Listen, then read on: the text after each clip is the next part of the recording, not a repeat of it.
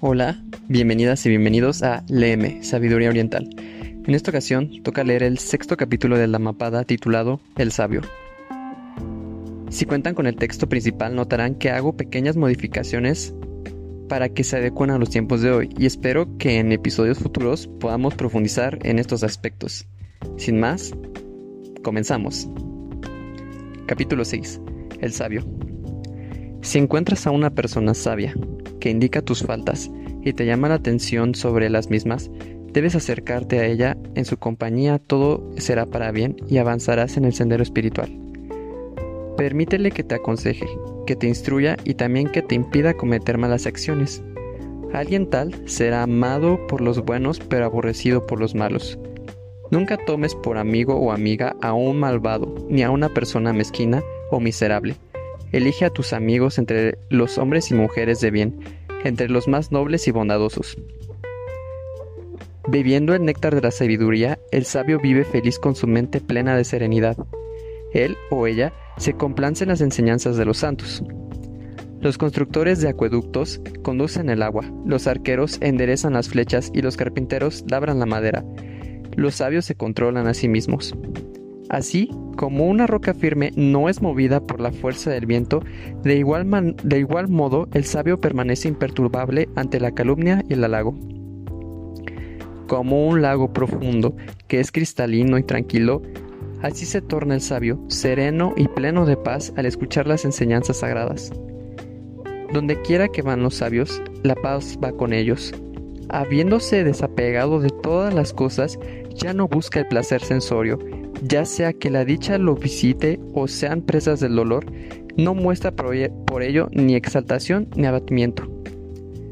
Cuando ya se ha abandonado todo deseo de tener hijos, riquezas y poder, y no se pone el propio interés al de la justicia, solamente entonces se puede ser virtuoso, sabio y recto.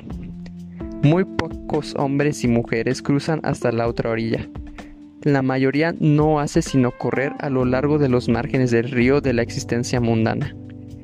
El sabio que actúa rectamente y de acuerdo con las enseñanzas sagradas deja atrás el reino de las pasiones y alcanza el supremo nirvana.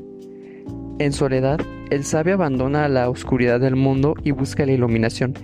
Va en pos de la inefable felicidad que nace del desapego abandonando los placeres de los sentidos, libre de impedimentos, el sabio se libera a sí mismo de las impurezas de la mente. Los que han meditado profundamente sobre los medios para alcanzar la iluminación y que, habiéndose librado de toda atadura mundana, se complacen en esa liberación, ellos resplandecen de fulgor y alcanzan el aventurado nirvana. Aquí finaliza el sexto capítulo titulado El sabio. Procedemos con las notas. Los santos. Arilla. Alguien bondadoso y noble. Aquel que ha removido todas sus pasiones y se aplica este término a los budas y los arahats. Otra orilla, el nirvana. Las pasiones. Machudeya y la existencia mundana donde imperan las pasiones. La iluminación. Según las enseñanzas de Buda, los 37 medios para alcanzar la iluminación Bodhipakakiyadama son 1. Los cuatro fundamentos de la atención Satipatthana 1. Contemplación del cuerpo 2. Contemplación de los sentimientos 3. Contemplación de los pensamientos 4. Contemplación del fenómeno 2. Los cuatro supremos esfuerzos Samapadana 1.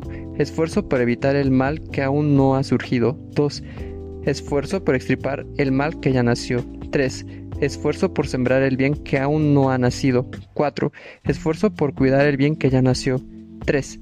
Los cuatro medios de realización espiritual. Idipada.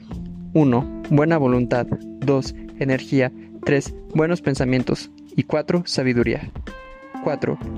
Las cinco facultades. Indriya.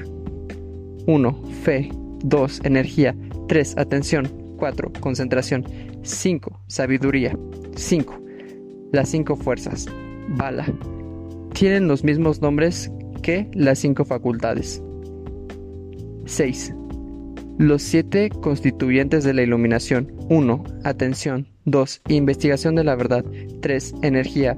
4. Alegría. 5. Serenidad. 6. Concentración. Y 7. Ecuanimidad. 7. El noble octuple sendero. 1. Recto conocimiento. 2. Rectos pensamientos. 3. Recta palabra. 4. Recta acción. 5. Rectos medios de vida. 6. Recto esfuerzo. 7. Recta atención. Y 8. Recta concentración.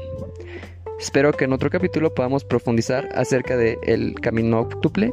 Y bueno, muchísimas gracias por escucharlo. Y por favor, si te gustó, compártelo. Disfruta tu día.